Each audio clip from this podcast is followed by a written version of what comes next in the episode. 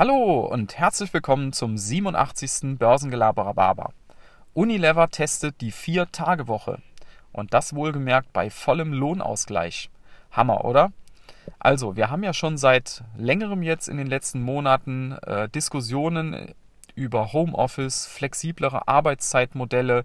Ja, das hört man ja jetzt immer öfter dass man auch sagt, okay, dieses ganze Homeoffice, das hat schon auch seinen Sinn, man kann sich da besser konzentrieren, man ist da auch flexibler in seiner Zeitgestaltung und das sollte doch auch über Corona hinaus bleiben.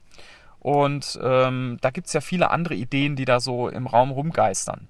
Und Unilever hat jetzt als erster großer Weltkonzern gesagt, okay, wir testen jetzt mal verbindlich für ein Jahr die Vier-Tage-Woche. Und zwar bei voller Lohnfortzahlung. Also die Leute kriegen dasselbe Gehalt wie vorher. Es wird auch nicht erwartet, dass man diesen fünften Tag über äh, Überstunden abbildet, sondern man soll tatsächlich vier Tage grundsätzlich arbeiten und den Rest hat man frei. Und bevor ihr jetzt denkt, boah geil, äh, ich bewerbe mich jetzt bei Unilever, ist ja super. Ähm, das ist tatsächlich im Moment nur in Neuseeland. In Neuseeland testet man das. Warum?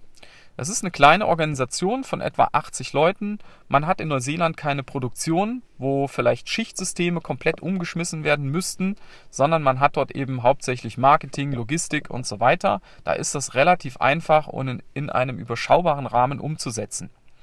Man will das ein Jahr testen mit der Option, wenn sich das bewährt, äh, das dann auch tatsächlich weltweit auszurollen.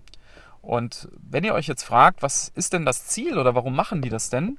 Also man verspricht sich dadurch tatsächlich mehr Produktivität und auch Kreativität bei höherer Mitarbeiterzufriedenheit.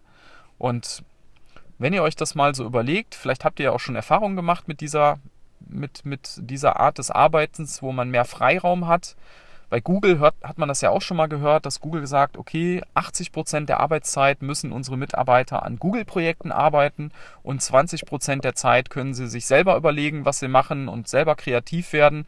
Ja, da gibt es ja auch schon andere Beispiele. Und ich habe so die Erfahrung gemacht, äh, wenn man mehr Raum hat, dann entstehen tatsächlich auf einmal ganz neue Ideen. Wenn der Stress mal weg ist, wenn dieser Druck mal so ein bisschen weg ist, dann hat man auf einmal auch wieder Bock, mal wirklich was anzupacken, weil man ja auch merkt, ich habe jetzt einen gewissen Raum auch dafür, was Neues zu schaffen.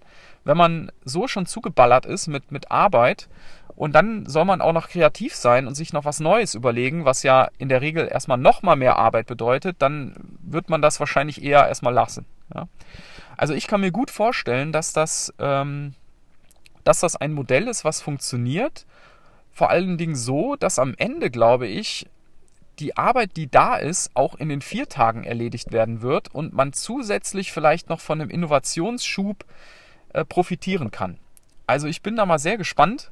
Das wäre auf jeden Fall die größte Revolution seit Einführung der Fünf-Tage-Woche. ja, also irgendwann gab es ja, äh, ich weiß nicht wann das war, aber es war ja ganz früher mal so, dass man tatsächlich eigentlich die ganze Woche arbeiten ging. Äh, und man hatte dann vielleicht nur den Sonntag frei und hat sechs Tage gearbeitet. Und die Gewerkschaften und so weiter, irgendwann hat sich das ja dann durchgesetzt, dass man zwei Tage Wochenende hat. Nein, also es wäre tatsächlich ein Riesending. Ich bin mal sehr gespannt, was da rauskommt. Man will bis nächstes Jahr im Dezember das laufen lassen und dann will man das evaluieren und entsprechend entscheiden, was man, wie man es weitermacht. Ja, Revolution. In diesem Sinne wünsche ich euch einen revolutionären Start in die neue Woche und bis dann. Ciao.